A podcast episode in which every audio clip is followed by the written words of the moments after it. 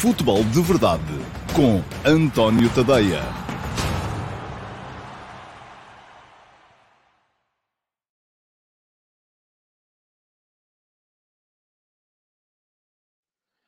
Olá, muito uh, bom dia a todos e sejam muito bem-vindos à edição número 646 do uh, Futebol de Verdade, primeira edição do Futebol de Verdade para o mês de setembro e, apesar de já ser setembro hoje, é hoje só que vai fechar o mercado. Portanto, hoje estamos todos aqui pendentes à espera de, das novidades que possam ou não vir a surgir um, no último dia de mercado. É o último dia de mercado na maior parte dos campeonatos. Há alguns campeonatos mais periféricos ainda do que o nosso, que ainda vão ter mais uh, duas, três semanitas para que os clubes possam acertar as suas, uh, os seus plantéis, mas nas Big Five e também no Campeonato Português é hoje à noite que o mercado vai encerrar. Portanto, já sabem, um, muita atenção aí, conforme dizia alguém hoje no, no Twitter, já nem sei em quem é que vi isso, hoje é o dia do Santo F5, que é para a malta estar sempre aí a fazer atualização no computador uh, para perceber se há novidades. Eu vou ser muito honesto convosco, não estou à espera de novidades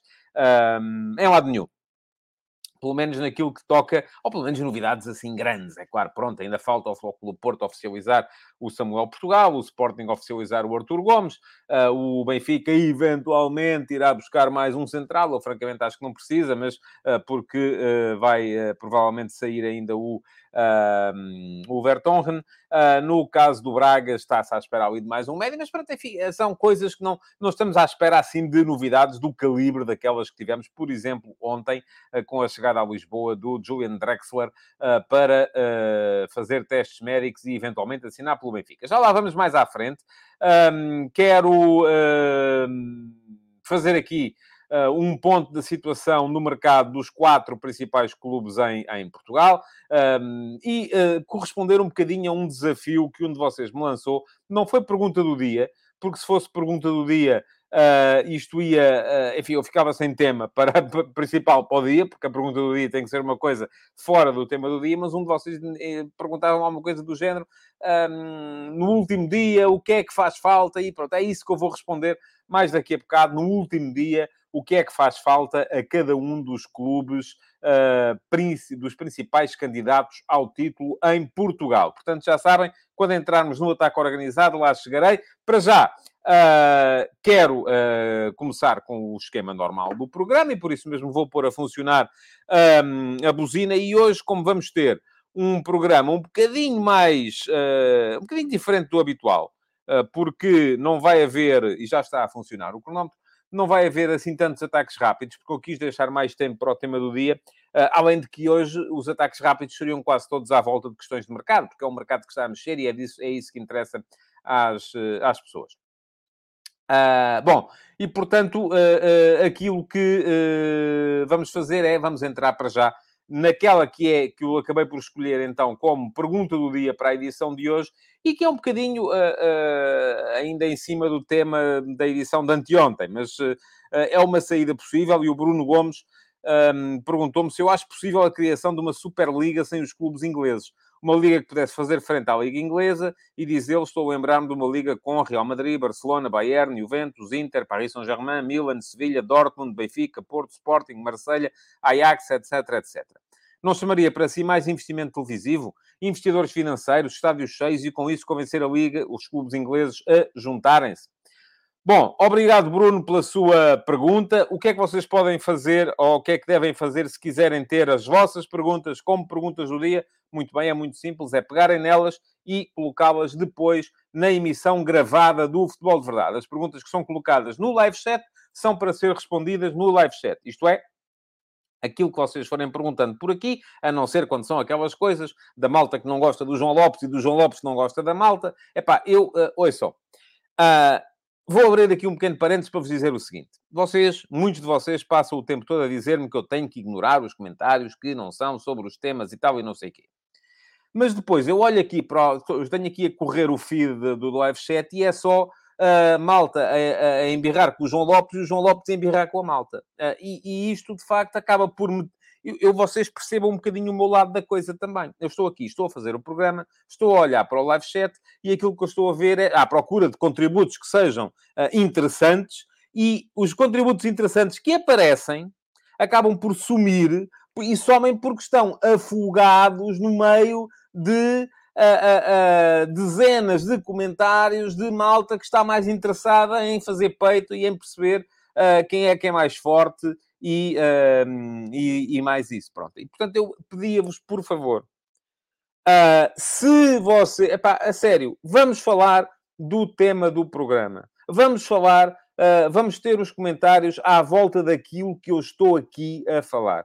E depois deixem essas, peçam os números de telefone uns aos outros, marquem umas, umas almoçaradas, umas jantaradas e, pá, e, e, e, optem por se insultar uh, uh, depois em privado. Pá. Aqui não, está bem? Pronto, vamos embora.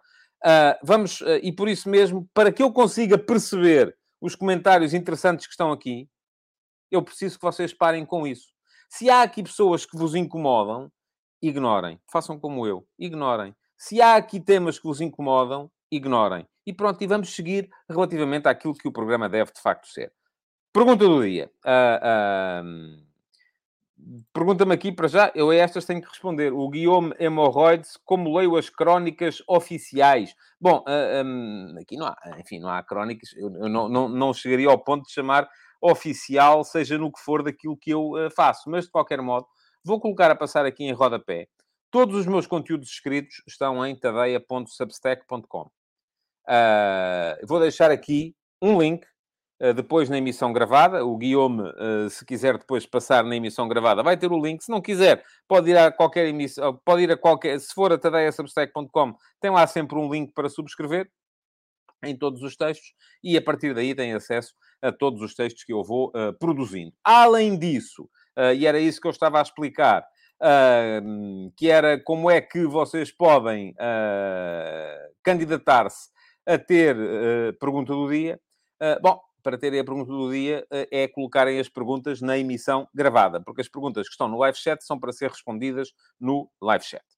Uh, e não tenho capacidade de as aproveitar depois para a pergunta do dia. Portanto, o que podem fazer é inscreverem-se no meu canal e vou deixar aqui também um link para poderem inscrever-se no canal do YouTube, subscrever as notificações para saberem quando é que eu vou uh, entrar em, em, em direto uh, e uh, aparecerem por cá constantemente. Para já, também vos pedia, estou a ver aqui muitos comentários também acerca do mercado, vamos guardá-los para mais daqui a bocado, porque eu agora não vou estar a dar atenção ao mercado, vou responder à pergunta do dia. E... Um, Aquilo que eu acho sobre o tema, e vou tentar uh, uh, uh, ser breve para depois podermos centrar-nos de facto no mercado, porque ainda tenho um ataque rápido para fazer antes de entrar no ataque organizado.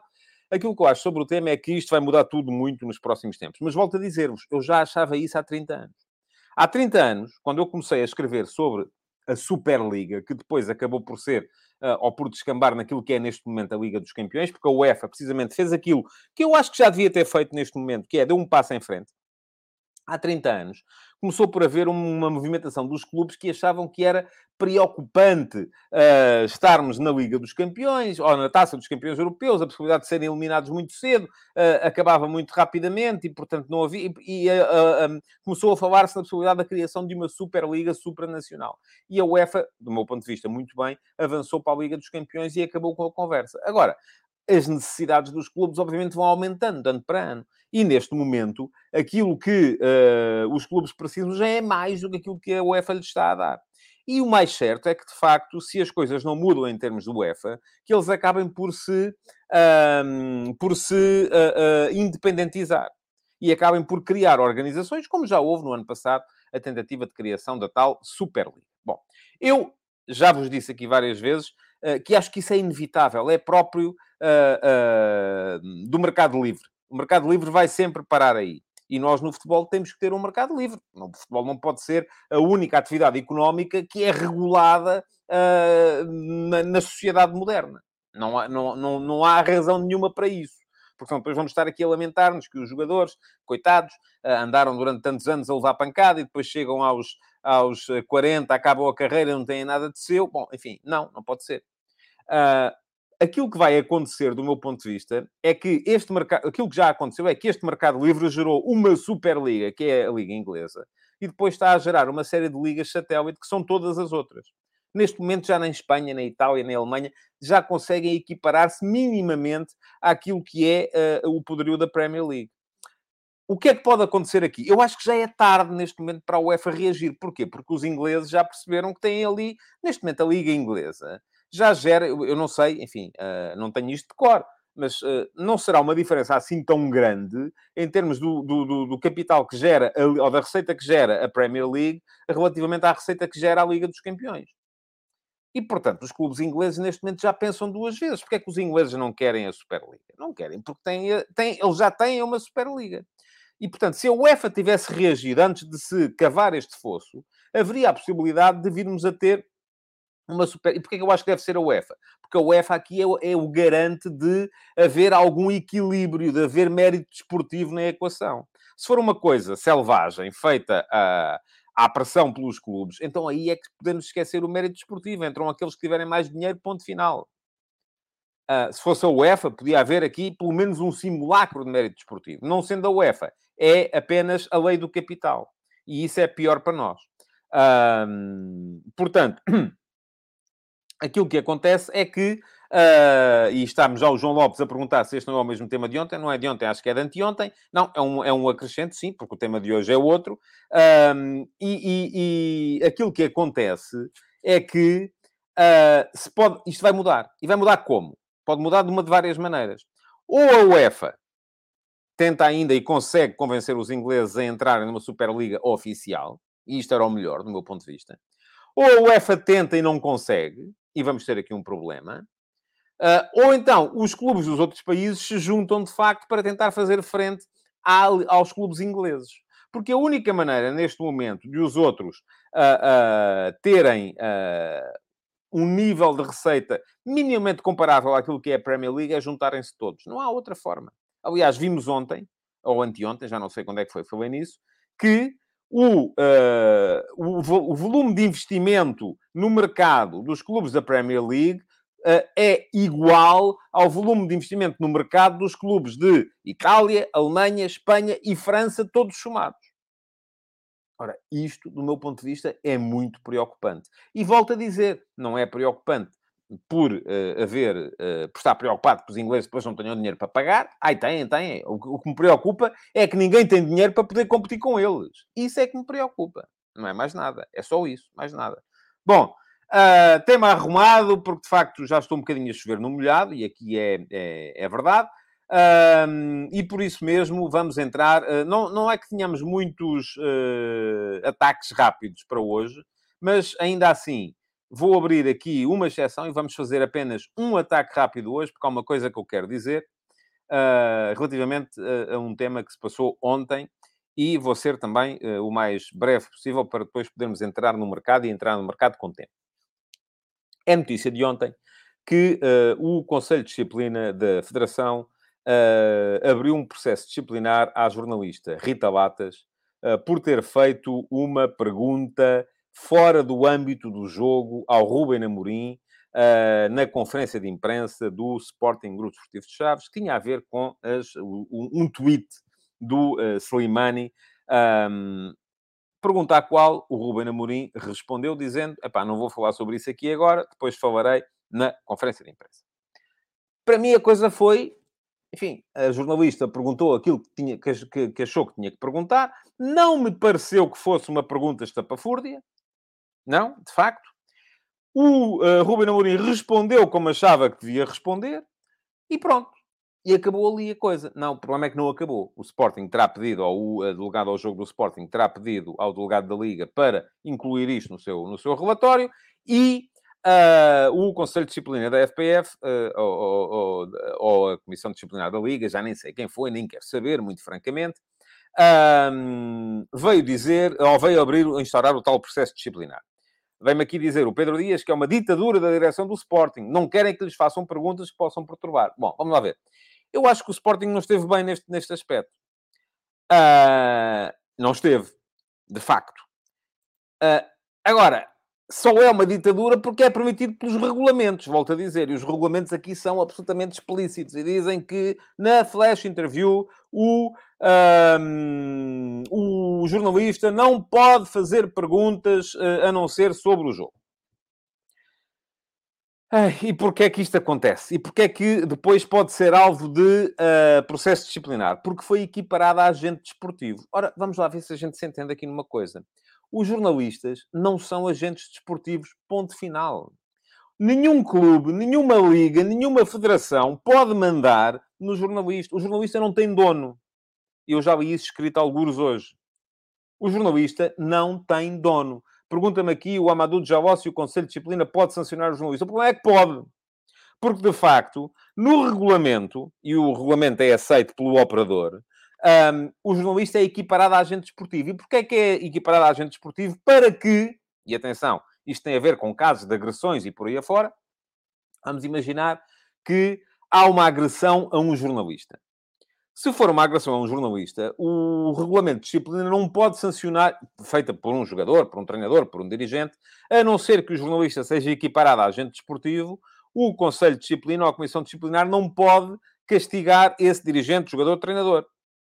Uh, pode ser castigado no âmbito da justiça civil, da justiça criminal, se for, uma, se for uma questão criminal, mas não no âmbito da justiça desportiva, o que é uma tolice mas de facto é por isso e apenas por isso que o jornalista é equiparado a agente desportivo no regulamento da Liga. Agora, de forma alguma, pode ser aceitável que uh, os jornalistas tenham que pedir uh, ou, ou, tenham que uh, submeter-se a um regulamento que lhes limita a liberdade de perguntar. O jornalista pergunta aquilo que achar que deve perguntar Ponto final. Se fizer perguntas que são más, erradas, seja o que for, acabará por ser, espero eu, uh, punido pelas, uh, pelas uh, instituições às quais deve regulamentarmente o seu, o seu, o seu trabalho. E aqui estou a falar da Comissão de Carteira, estou a falar da, da, da, do Sindicato de Jornalistas, estou a falar do CNID, uh, portanto, uh, estou a falar de, de, de, instituições que têm a ver com jornalismo. A malta que está na Comissão Disciplinar da Liga, no Conselho Disciplinar da Federação, percebe zero de jornalismo. Zero. Porque se isto for assim, então daqui a bocado o, a Comissão de Carteira pode instaurar um processo disciplinar aos treinadores por terem posto a jogar este jogador e não aquele. E isto, meus amigos, faz zero sentido. Faz zero sentido. E era muito importante que a própria Liga, uma vez que não foi a tempo de impedir a estupidez que foi a inclusão deste artigo no seu regulamento, incluída pela parte dos clubes, era importante que a própria Liga definisse o que é que quer disto. E o que a Liga quer disto é das duas uma. Ou quer ter jornalistas a fazer perguntas na flash interview, e nesse caso se quer ter jornalistas a fazer perguntas, não pode limitar-lhes o exercício da profissão.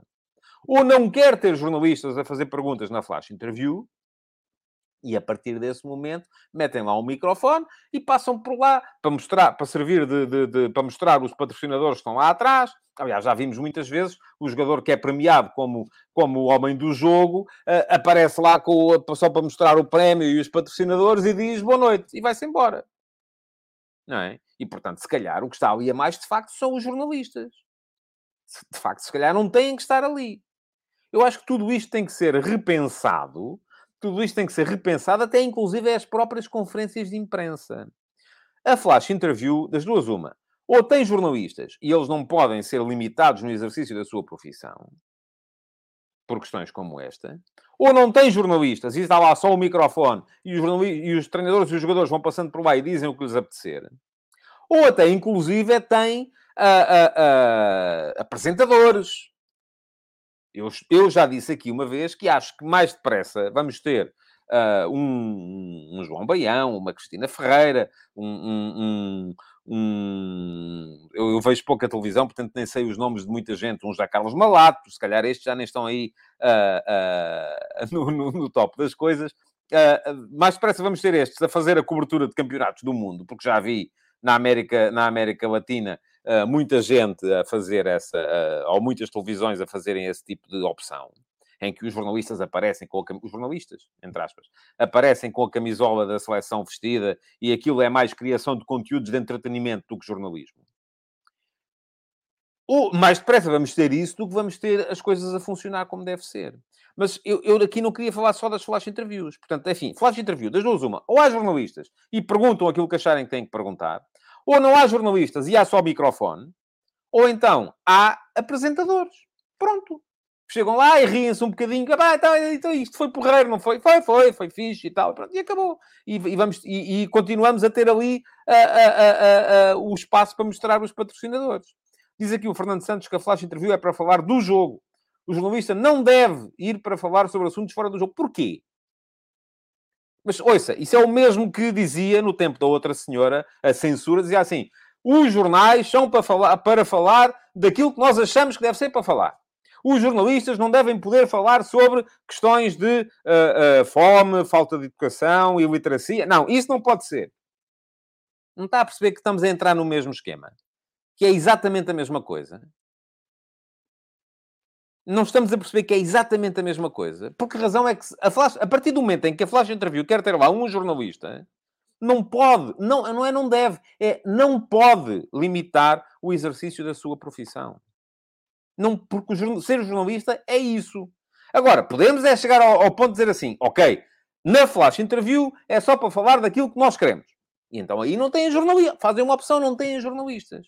Mas até as próprias uh, conferências de imprensa estão cada vez piores. Estão cada vez piores. Porquê? Porque estão a ser Uh, sub, aquilo é, há um tempo limitado.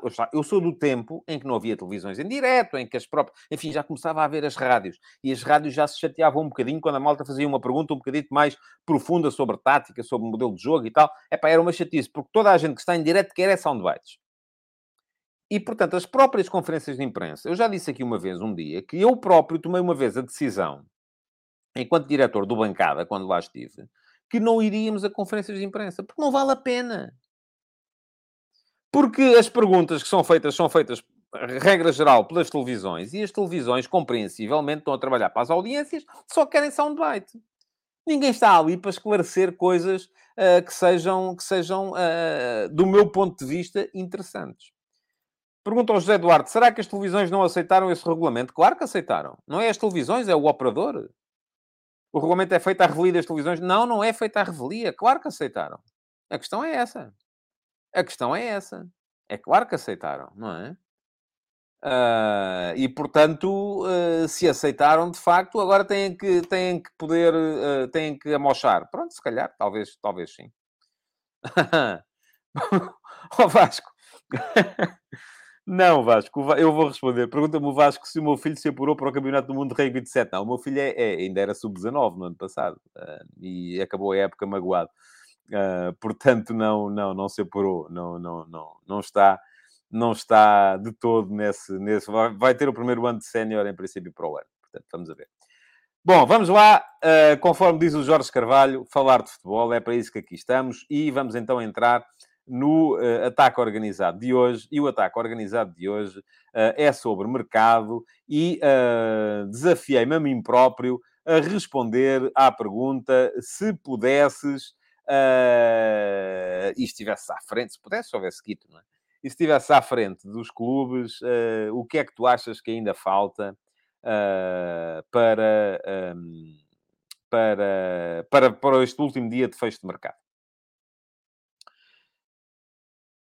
Não vou responder mais sobre a questão do, do jornalista, já disse aquilo que tinha a dizer. Portanto, não... Vocês acham que a culpa é toda, como é evidente, dos jornalistas que só querem é criar polémica, e eu não digo que não, que não seja.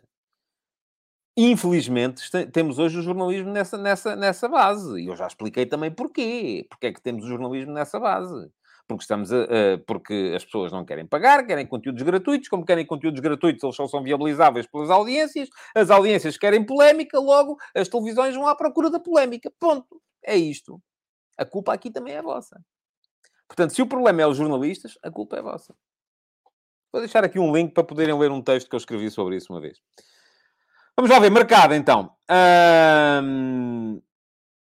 Vamos começar pelo Porto, vamos seguir a ordem da classificação do ano passado. Uh, desde já vos vou dizer que uh, amanhã vou fazer aqui o balanço do mercado e fazendo o balanço do mercado vou atualizar, porque acho que vai ser preciso, as percentagens uh, e as probabilidades de favoritismo para o campeonato, porque acho que a questão é que o Sporting, de facto, levou um rombo muito grande. Mas, atenção, se calhar não é tão grande quanto as pessoas estão a, a, a querer dizer que é. Vamos lá ver. Vamos começar pelo Porto. Se estivesses no Porto, e eu desafio-vos também essa, essa, a responderem a esta pergunta nos comentários. Se estivessem no Floco do Porto e pudessem, neste último dia, ainda contratar um jogador, qual era a posição que privilegiavam e qual era o jogador que queriam para essa posição? Vamos lá. Uh, no Porto, ora, vamos olhar para o plantel do Porto. O Porto foi campeão no ano passado. E é preciso termos isso uh, uh, muito, muito em conta, porque as equipas não partem todas do mesmo patamar. Eu já expliquei isso aqui no outro dia. Portanto, o Porto, tendo sido campeão no ano passado, perdeu uh, um, dois, três, quatro, cinco. E vou falar aqui apenas de jogadores uh, uh, que, tenham um mínimo de, de, de, importância. Ora, em relação às vossas respostas, já temos aqui algumas. O João Lopes criou o Zaracho, o Carlos Gomes criou o Sérgio Oliveira, o Daniel Fonseca Rocha, um médio criativo, o Hugo Macedo, um lateral direito, o João Pico, um lateral direito, Uh, o Tiago Monteiro diz que, como portista, está extremamente incomodado com a última contratação. 4 milhões esbanjados no clube amigo e atrás a um médio zero. O uh, José N cria um uh, médio box-to-box. Uh, o Carlos Guice diz que o André Gomes não conta para o Everton e era uma luva no Porto. O uh, Caracol Alface criou o Facundo Farias e pronto, há muito mais gente a responder. Não posso agora aqui... não posso agora aqui estar a ler os comentários todos, senão não vos dou a minha opinião. Ora bem, o Porto foi campeão nacional. Portanto, à partida foi a melhor equipa do último campeonato. Perdeu o Vitinha, contratou o Franco. Há aqui alguma perda de qualidade. É verdade que sim, não é? Enfim, por alguma razão o Vitinha saiu por 40 milhões para o Paris Saint-Germain e o Franco veio do Estoril. Perdeu o Fábio Vieira, contratou o Verón. E aqui eu acho que, enfim, já não me parece que seja uma coisa tão uh, evidente. O Fábio Vieira não era sequer titular uh, Tucur uh, no, no Porto do ano passado. O Verão é um jogador com uma enormíssima margem de progressão. Acho que no imediato uh, está a perder, uh, mas poderá eventualmente vir a compensar. Perdeu o Mbemba, contratou o David Carmo. E aqui, francamente, eu acho que ficou a ganhar. Não só ficou a ganhar porque foi buscar um, lateral, um central esquerdino, e podem dizer-me, ok, mas o Marcano é esquerdino. Sim, mas o Marcano também já não vai durar sempre. E qual é que é o problema? É que o Pep também está a chegar ao final do, do, do prazo de validade. Uh, portanto, estamos aqui a falar de. Uh, do problema é que, além da saída do Mbemba, os outros dois centrais, o Pepe e o Marcano, já estavam um bocadinho uh, a pedir também substituição. Depois perdeu o Marchesine e parece que vai buscar o Samuel Portugal.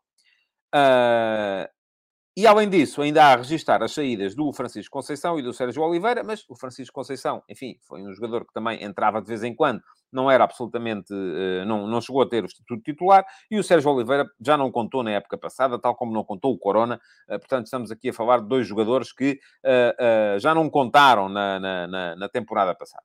E portanto não é com certeza por aí que a coisa, que a coisa funciona. Ora, muito bem, o que é que eu acho sobre isto?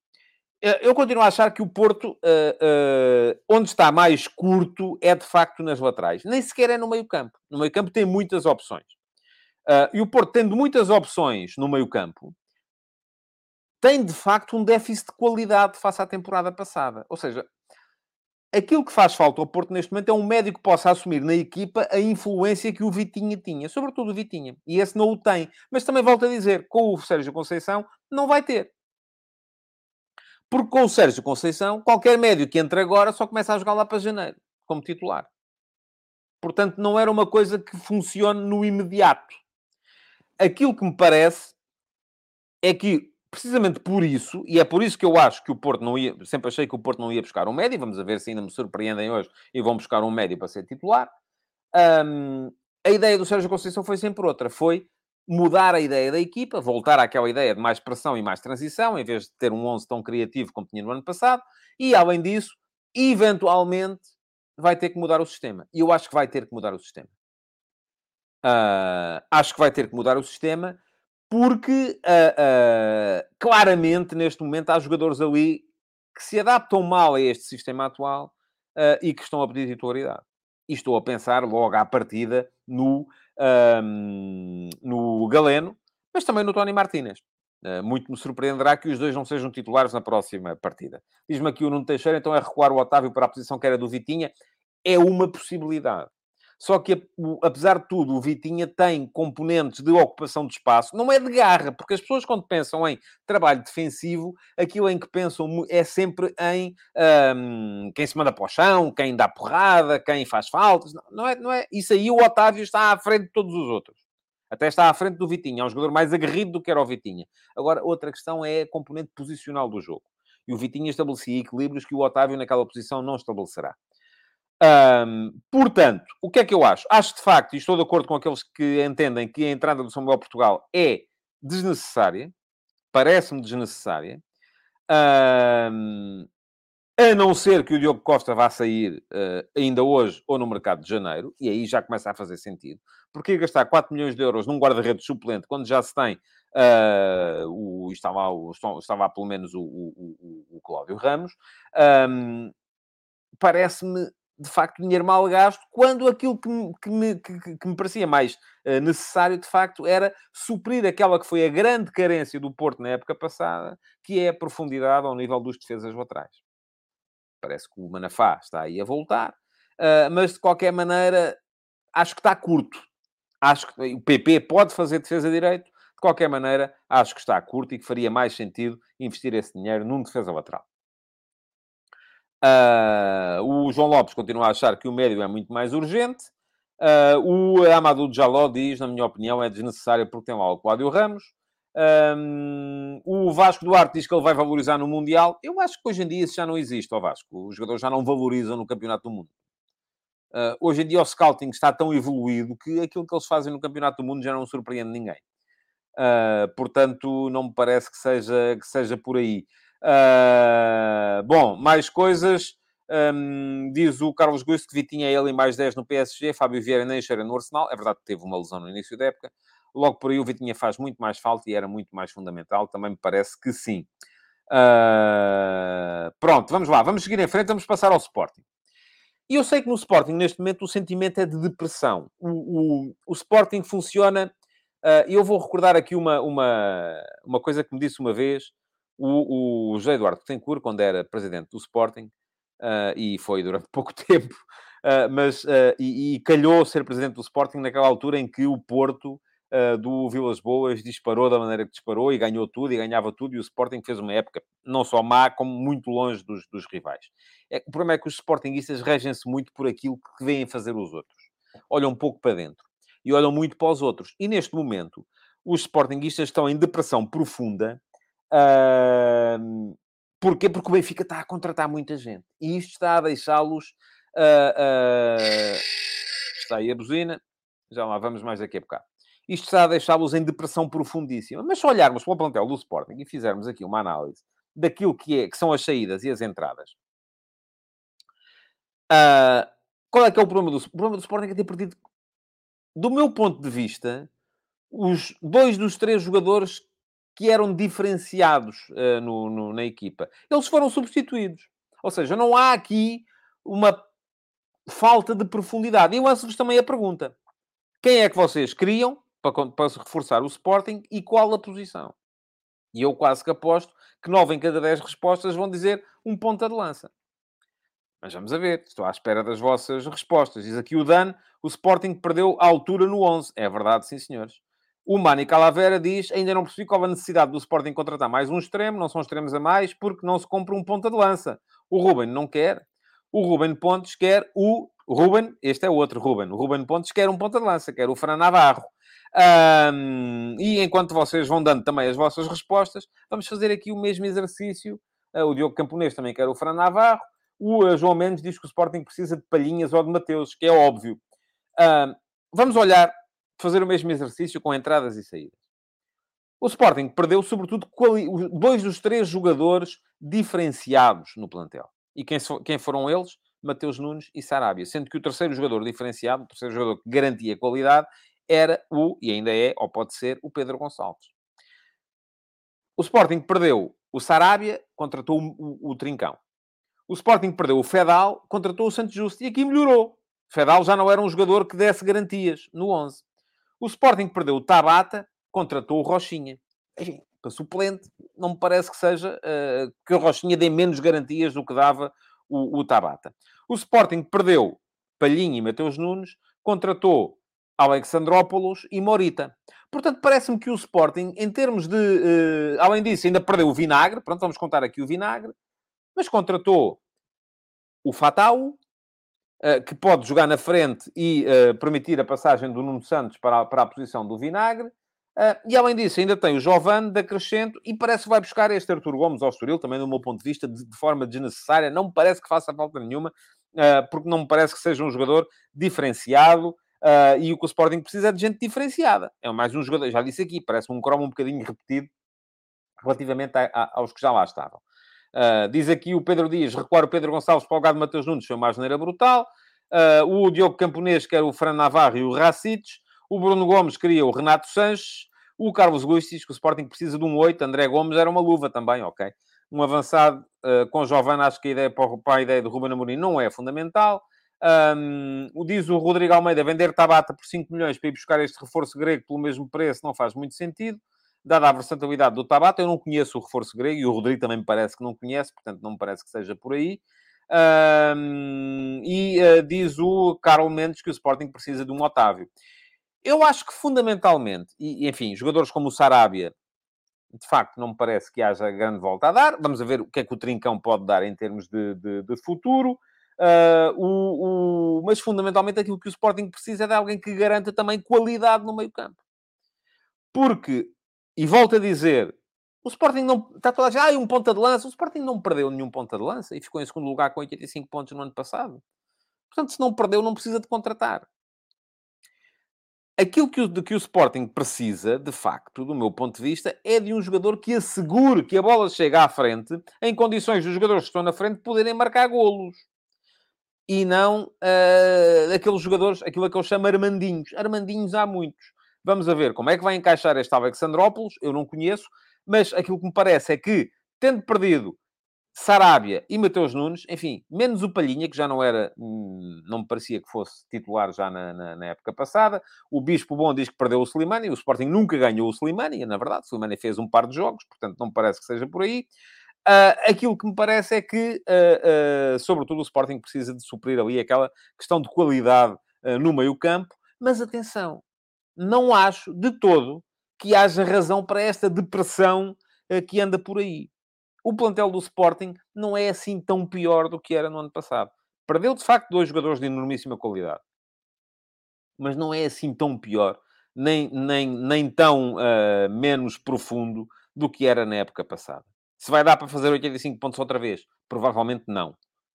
Uh, e isto já diz muita coisa. Benfica.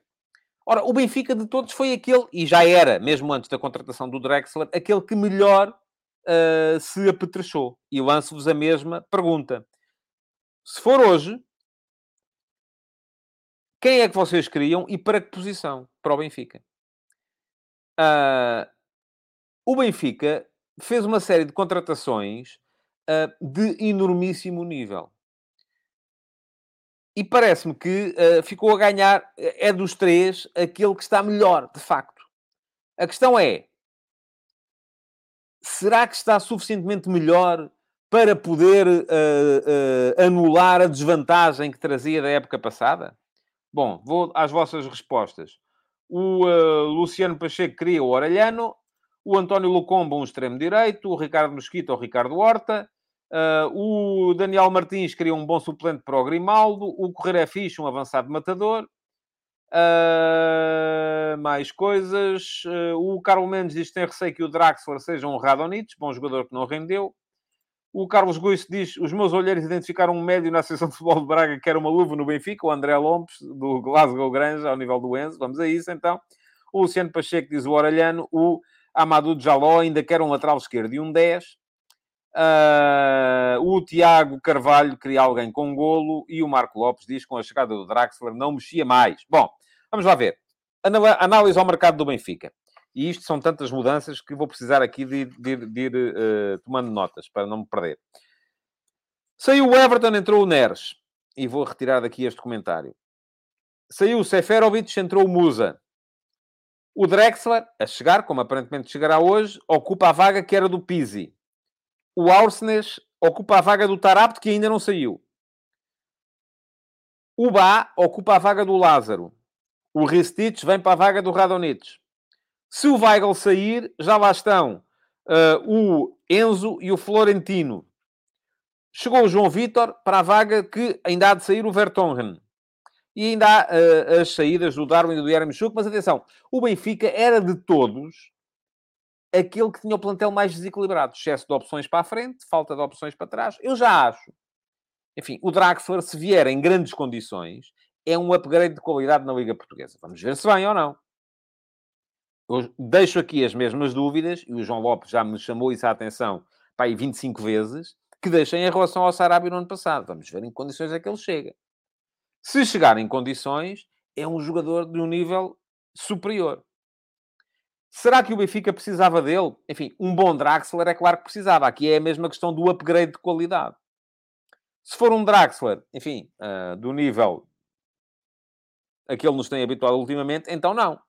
Agora, de facto, o Draxler vai permitir ao Schmidt rodar naqueles três jogadores que jogam atrás do ponta de lança, em vez de ter aqueles três e depois ter que chamar o Diogo Gonçalves e o Chiquinho, que são dois jogadores um patamar abaixo, vai permitir ter ali quatro jogadores e jogar um bocado com isso. Não resolve o problema que o Ricardo Horta vinha para resolver, eh, que é um problema de golo.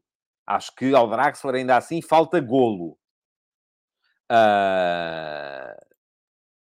Ah, não, isto é sobre o Sporting, pronto. No Sporting já foi, já, já, já estamos, já foi há bocadinho, Josias, desculpe lá.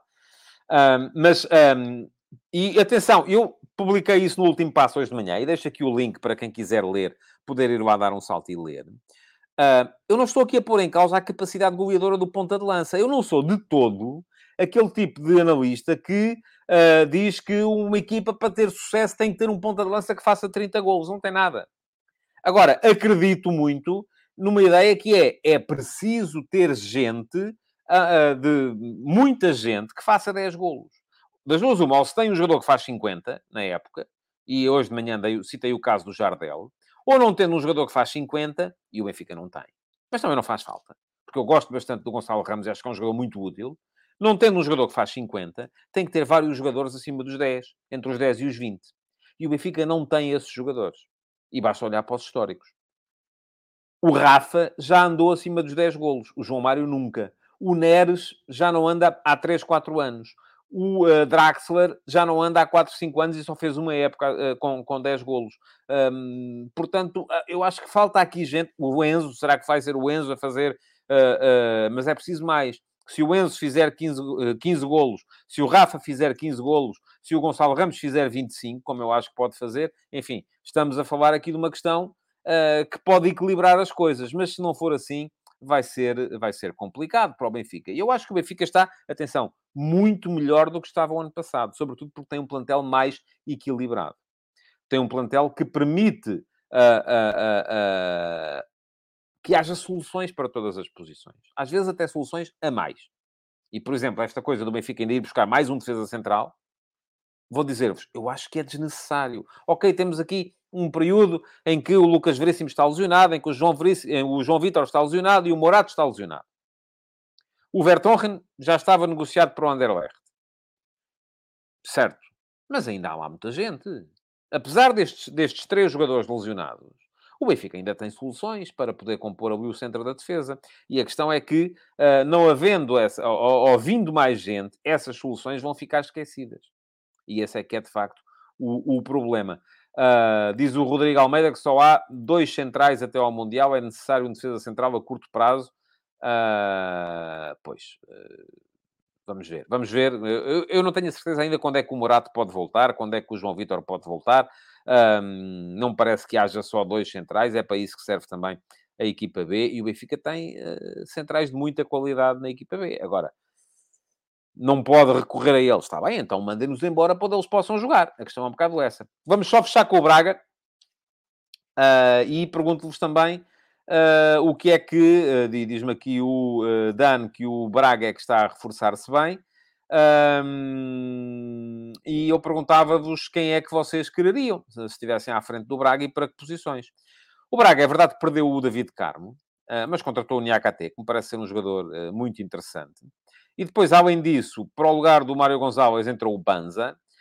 perdeu o Ian de Couto, entrou este Vitor Gomes, que já se lesionou. Mas parece-me que o Braga está, enfim, ainda há a entrada do Lainês, que é mais uma opção, e há muitos miúdos ainda a subirem da equipa B com qualidade.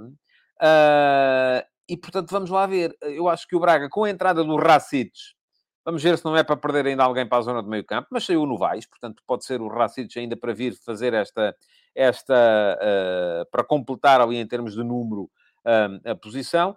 E, portanto, aquilo que me parece é que o Braga está com uma equipa melhor do que tinha no ano passado, apesar da saída do David Carmo. E não era fácil. Uh, não era fácil, de facto. O que é que me dizem vocês sobre isso? Diz o Pedro Ferreira que o melhor reforço do Braga é conseguir segurar os que tem. O Vasco Duarte queria um lateral esquerdo. Uh, o uh, Guillaume Hemorroides quer o... Diz que o Ricardo Horta pode fazer os adeptos do Braga... Pergunta se pode fazer os adeptos do Braga sonharem com o campeonato. Vamos a ver. Vamos a ver. o, o, o Dan diz que vem o Uros Racites. Sim, já disse aqui. O Júlio Caetano diz que só falta uma alternativa ao, ao Musrati.